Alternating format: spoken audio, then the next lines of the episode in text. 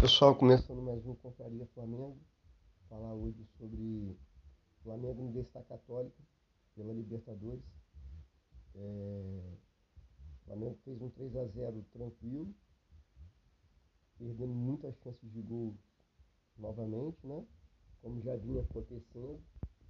É...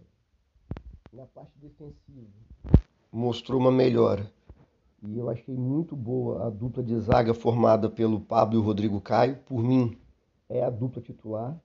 Davi Luiz, banco. Para mim, isso é tranquilo. O Ayrton Lucas, analisando individualmente agora, né? Quem para mim foi destaque, assim. Como eu já disse, Rodrigo Caio e Pablo. O Rodrigo Caio, além de jogar muito bem, tem uma boa técnica para sair jogando. A gente já conhece ele. Em alguns momentos ontem deu para perceber ele orientando a linha defensiva para subir, para compactar o time, o que era uma, um defeito para mim dos últimos jogos. Ontem, é, essa linha defensiva em alguns momentos ainda continuou afastada do resto do time, do meio de campo e do ataque, o que cria um buraco ali no Flamengo. Mas já ocorreu menos vezes que dos últimos jogos. E pela televisão não dá para ver o campo todo mas em, algum, em duas oportunidades deu para ver o Rodrigo Caio mandando o time sair de trás para compactar. É, o Ayrton Lucas, como a gente já esperava, estando recuperado, vai ser o titular da lateral esquerda. É técnico, tem velocidade, tem força, consegue sair jogando bem e consegue chegar bem ao ataque. Ele é veloz, ele chega bem à linha de fundo. É, ele e Bruno Henrique, mais entrosados, vão dar super certo. É, outro destaque que eu achei, e inclusive ganhou de melhor jogador da partida, do prêmio, é o Everton Ribeiro. Eu já falei isso em outros podcasts. Quando o Everton Ribeiro está bem, o Flamengo sobe de patamar, sobe de nível, cara. Porque ele é muito bom para quebrar a linha adversária, para sair da marcação, para achar um passe, né? E quando ele está bem, o time do Flamengo cresce. É, Bruno Henrique também jogou bem, né? É, fazendo o que a gente espera dele, que eu acho muito bom, além dele ser um ótimo né, jogador de velocidade pela ponta, quando ele fecha para a área, ele cria dificuldade para o adversário. Ele jogando ali nas costas do Gabigol, no segundo pau, ele cansou de fazer gol assim. E ontem inclusive, deu um passe para o gol para o Everton Ribeiro dessa maneira. Né? É... O Gabigol. O Gabigol está numa má fase, cara. Acontece com todo mundo. Ele está perdendo gols que ele não costumava perder. Eu acho que o Flamengo, o Gabigol, sempre cria muita oportunidade devido à sua característica de jogo, né, que é de movimentação. E ele tem uma visão da jogada, do que vai acontecer, muito boa. Então, no, com quatro minutos, o Everton Ribeiro acha um passe maravilhoso para ele. Ele sai nas costas da defesa, cara a cara com o goleiro, mas perde. Ele, ali ele poderia ter chutado, dado uma cavadinha por cima do goleiro, talvez, mas ele chutou em cima do goleiro. E depois, aos 41 minutos, o Bruno Henrique acha um passe bom para ele também. Ele finaliza de direito, o goleiro defende. Quer dizer, são gols que não dá para perder. Mas isso é só ter tranquilidade que uma hora o Gabigol vai meter três gols no jogo e vai voltar a ser o Gabigol que a gente está acostumado. Em relação às substituições normais, hum, foram boas, tinha que ter feito aquilo ali mesmo. O Lázaro, mais uma vez, entrou bem. O, o Rodinei, por total falta de opção. O Mateuzinho é o menos pior das opções que tem para lateral direito. Ele jogou bem a temporada passada do Mateuzinho. Essa temporada, esse ano, ele ainda não está no mesmo nível de 2021, mas vem melhorando. Deu um ótimo passo para o Gabigol também, que o Gabigol chegou um pouco atrasado. Ele, ele que cruzou a bola para o Bruno Henrique fazer assistência para o Everton Ribeiro. Então o Mateuzinho é sim, dos que nós temos lá, o titular absoluto, na minha opinião. Só não dá para jogar se tiver a ponto de machucar. Fora isso, tem que jogar todos os jogos, porque Rodinei e Isla não dá. E em relação ao Pedro, o Pedro entrou bem ontem, é isso que a gente espera. O Gabigol não vinha jogando bem, né? foi substituído, normal. E a gente espera isso do Pedro, que ele entre e faça gol. Ele deu um bom passe até de calcanhar pro lado dentro da área. Perdeu um gol também. Perdeu, o goleiro defendeu, né? E fez aquele gol característico dele ali, no mano a mano com o zagueiro, ele vai levar vantagem dentro da área. Ele não é um jogador veloz, de arrancada, ele é um ótimo finalizador e muito bom ali naquela situação. Próximo ao gol, no mano a mano com o zagueiro, ele toma boas decisões. É... Então, basicamente, o jogo foi isso. Se a gente for analisar, eu não vejo muita diferença desse jogo, que nós vencemos de 3 a 0, para o jogo que nós perdemos para o Botafogo. Né? O Flamengo perdeu de 1 a 0 para o Botafogo, todo mundo lembra. A diferença foi que ontem nós fizemos três gols, conseguimos botar a bola para dentro.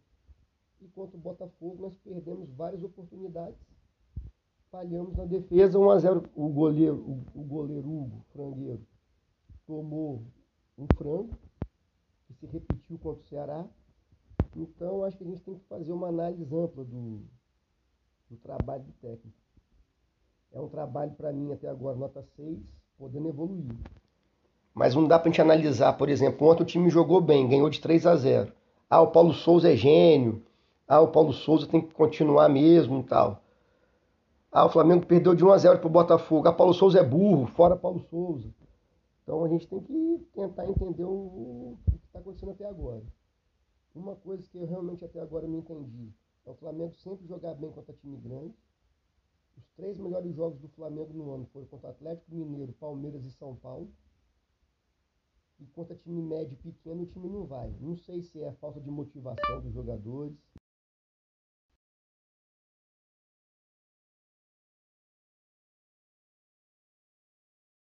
o Atlético Mineiro e depois perde o Atlético Goianiense, empate lá no início do Brasileiro. Perde para o Fluminense na final do Carioca. O Flamengo faz um ótimo jogo contra o Palmeiras, ficou de 0 a 0 ficou. Mas foi um jogão. O Flamengo jogou muito bem, merecia até um ganhar ali de 1 a 0 pelo menos. Aí depois vai, não joga nada contra o Ceará, assim, péssimo. Então são coisas que a gente não, eu não estou conseguindo entender. É... Agora, coisas que aconteceram nos bastidores ali. Diego Alves reclamando de dor no pubis. Aí ontem à tarde, não treinou nada durante a semana, não treina desde o jogo contra o Botafogo.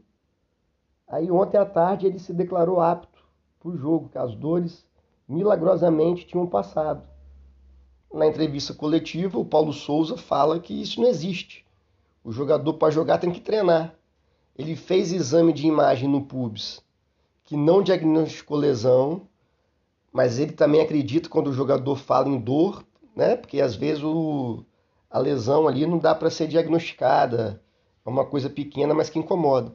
E ele também falou, Paulo Souza, que dor no pubis não passa de uma hora para outra. Então, ontem, no dia do jogo e nos outros dias, o Diego Alves tinha dor no pubis. À tarde, depois do almoço, ele conversa com Bruno Spindle e se diz apto para o jogo. Então, na minha opinião, Paulo Souza agiu certo de botar isso na entrevista coletiva.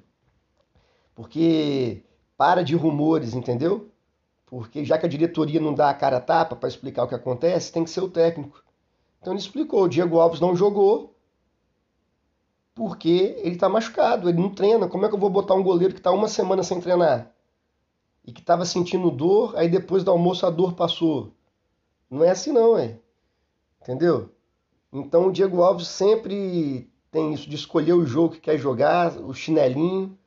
Eu acho que ele é peça fundamental de 2019, mas acho que o ciclo dele se encerrou depois de ontem. É, enquanto o Paulo Souza for técnico, ele não joga. E o Hugo jogar ontem era a única opção que tinha. Eu, eu acho Acho não, eu acredito plenamente que o Hugo não tem condições de jogar no Flamengo. Sabe? Não tem condições de ser titular, porque ele é ruim. Não tem problema, assim, né? Ah, ele não tem que ser bom porque ele é cria do Flamengo. Ele não passa confiança nenhuma. Perdemos para o Botafogo e empatamos pro Ceará, com o Ceará por culpa dele. Então, perdemos cinco pontos por causa dele. O Flamengo tem seis pontos no brasileiro. Se empata com o Botafogo e ganha do Ceará, teria mais cinco, né? Então teria 11 pontos. Então, para mim, também o ciclo do Hugo já deu. O Santos, no início do mês, voltando, é o titular absoluto. Não tem que ter revezamento de nada, é o, é o Santos. O Hugo só vai jogar se o Santos estiver machucado, que eu espero que não aconteça mais. Em relação à torcida vaiar, cara, aí é difícil você querer pautar, né, como é que a torcida tem que torcer. Cada um torce do jeito que age, do jeito que quer. Só que eu acho estranho da onde que vieram as vaias, vieram do setor norte, né? Que é onde ficam as torcidas organizadas. Quem já foi no Maracanã é de lá que parte todo o canto que o resto, que o resto do estádio acompanha.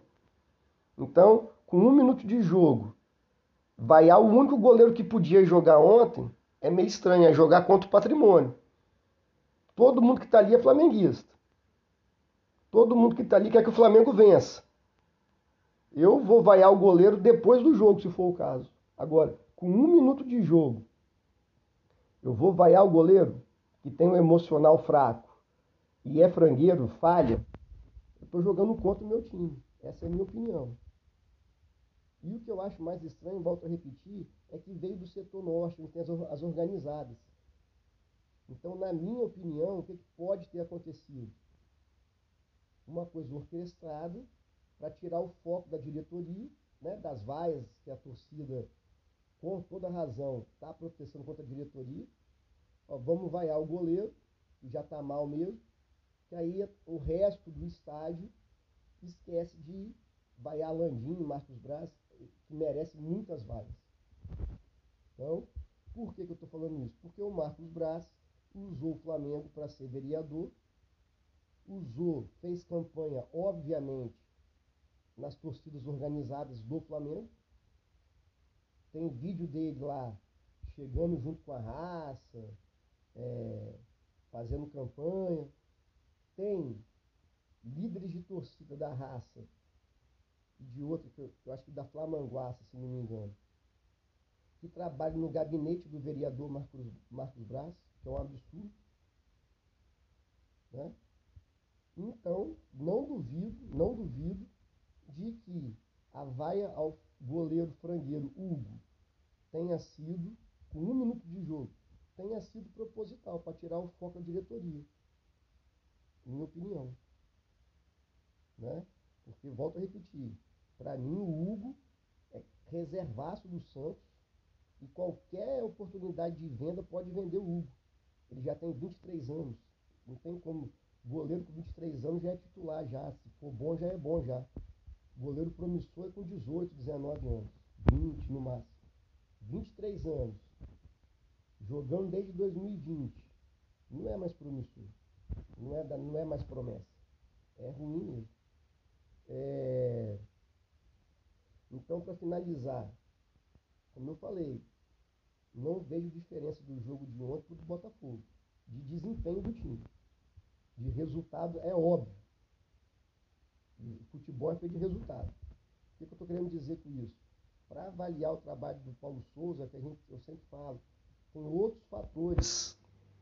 O mais importante é o resultado. Mas a forma que o Flamengo vem perdendo ou empatando não é totalmente 100% culpa do técnico. É muito pela falha individual. Mas enfim, ontem, com a zaga para mim titular, que é o Rodrigo Caio e o Pablo, nós fomos muito mais seguros, né? Ailton Lucas muito bem também. É... E só assim, uma coisa também que eu não entendo assim. O Marcos Braz, ele é o que chama no futebol brasileiro de colaborador. É dirigente colaborador. Isso quer dizer que ele não é um dirigente profissional. Ele não é um cara que estudou, é um ex-jogador que entende, ou fez cursos de, de futebol, de análise de desempenho. O que eu estou querendo dizer com isso? Quem contrata e demite no Flamengo é o Marcos Braz, é um torcedor que está lá dentro, né? O Bruno Spindle, que até há pouco tempo era da parte administrativa. Então, o que, que esses caras têm de conhecimento para contratar e para demitir um técnico?